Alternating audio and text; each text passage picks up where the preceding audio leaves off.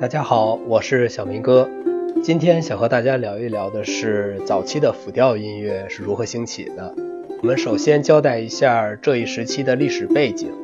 在公元一千到一千一百年间，整个欧洲经历了经济生活的复苏，人口开始了快速的增长，开荒和现代城市开始兴起。诺曼人征服了英格兰，而西班牙人呢，则在谋求从穆斯林征服者那里解放自己。第一次十字军东征联合了全欧洲基督教的统治家族，他们主要是法国、莱茵兰地区和意大利的贵族。一零九五年，具体日期可以精确到十一月二十七日。呃，克莱蒙的教会会议上，教皇乌尔班二世发起了第一次十字军东征。从一零九六年春开始，主要分为四批，许多军队开始向君士坦丁堡出发。第一批人在这一年的较早时候出发，一路抢掠到了君士坦丁堡，并向小亚细亚地区进发。他们在那里遭到了突厥人军队的重创。略迟的几批军队在1096年8月出发，1097年10月呢，十字军的其他军队到达了叙利亚的安条克。1099年1月，十字军向南向耶路撒冷出发，1099年6月抵达，1099年7月15日，这座城市被突袭攻下。这时候呢，欧洲开始出现了一次文化的复兴，一些重要的希腊文和阿拉伯文典籍被翻译成了拉丁文。一些后来成为大学的机构出现在巴黎、牛津和博洛尼亚。这时候，以罗马人的巴雪利卡的圆拱形建筑原理建造的巨大的罗马式教堂开始俯视大地。拉丁语和地方语的文学和哲学宣告了他们对异教的古代世界的独立。西方与东方教会之间的对抗在1054年出现了一次危机。当时，罗马教皇在诺曼人占领了意大利南部拜占庭拥有的土地之后，把君士坦丁堡的总主教赶出了教门。君士坦丁堡的总主教回报这种失礼的行为，是把基督教会分成了两半。在这一年呢，教会分裂成了罗马公教和希腊正教，就是我们通常说的天主教和东正教。呃，前者使用拉丁文祷告，后者则是使用希腊语祷告。现在东正教的教区主要集中在东欧的一些国家，主教被称为全俄东正教大牧首。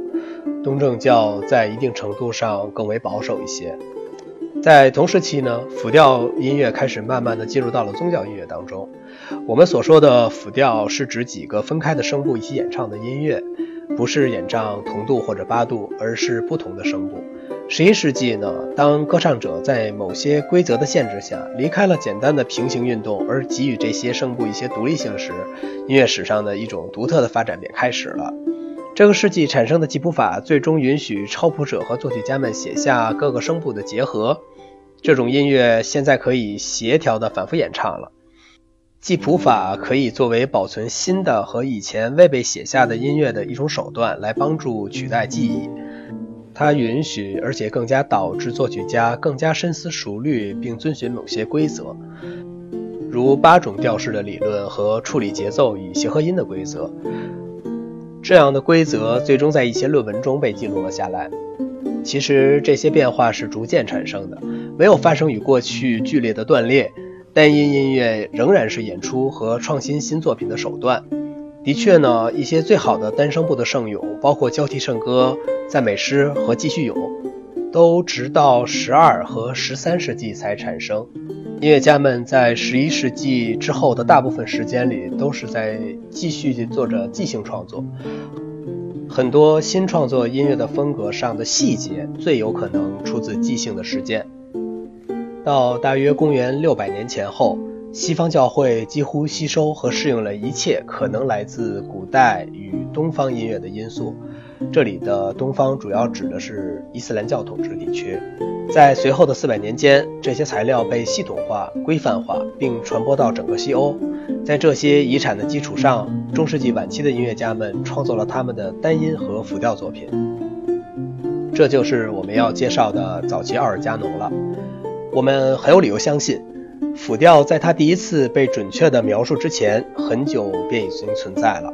三度、四度或者五度的旋律重叠和支撑复调一起，在很多文化中都有过发现，而且可能也存在于欧洲。支声复调本来是由两个或者更多同时出现的旋律线条组成，但它们只是在最初级的层次上彼此的协调着演唱。当然呢，这样的早期欧洲复调的记录没有保存下来。但是对一个声部以上的音乐，第一次清晰的描述是在九世纪被记录下来的。其中明确指出，这是一种已被运用的实践，而不是一种新提出来的东西。在一篇匿名的论著《音乐手册》和与之相关的一篇对话录《手册摘录》的一些段落中，描述和图解了两种不同的二音同响。二音同响的英文单词是 diophony，原意为一起唱，二者都被称之为奥尔加农。也有人主张将奥尔加农这个单词意译为和音陪衬。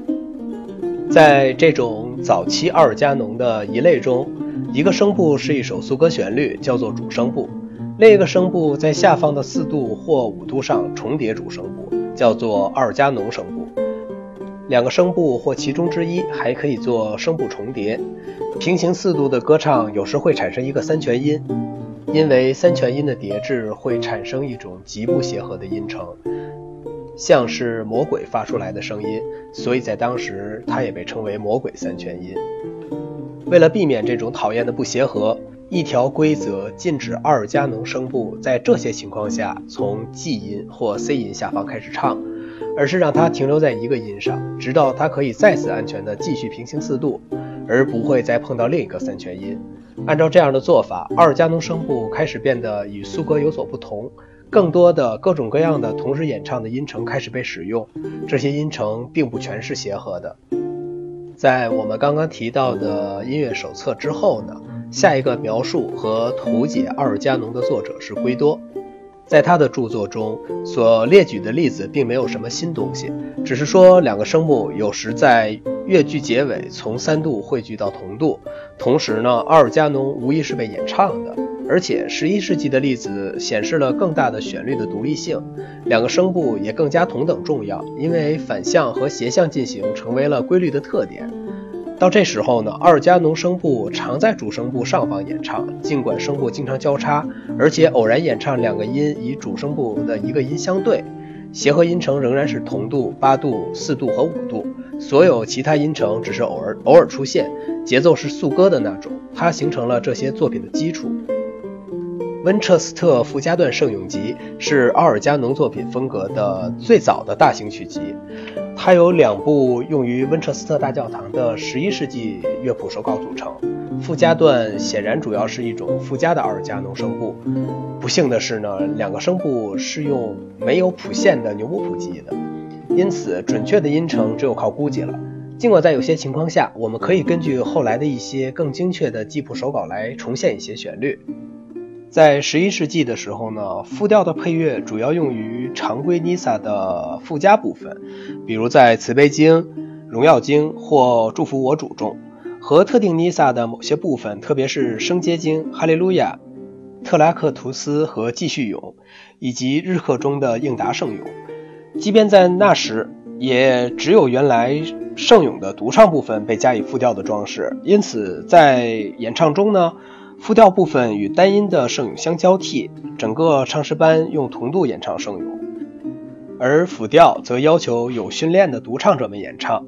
他们能够在即兴及阅读这种大概的乐谱的同时，还能够遵循协和的规则。这样的例子源自一首《哈利路亚》中的独唱部分，它被保存在一套名为《创作阿尔加农》的指导性条文中，通称米兰论文。它产生于一一零零年前后，增加的声部大部分在圣咏上方，音对音的进行，但偶尔也交叉到下方。在开头的哈利路亚的结尾处，奥尔加农声部有一个花腔的片段，与圣咏的倒数第二个音相对。好了，早期奥尔加农就为大家介绍到这里，我是小明哥，希望您能为我多提宝贵的意见，谢谢。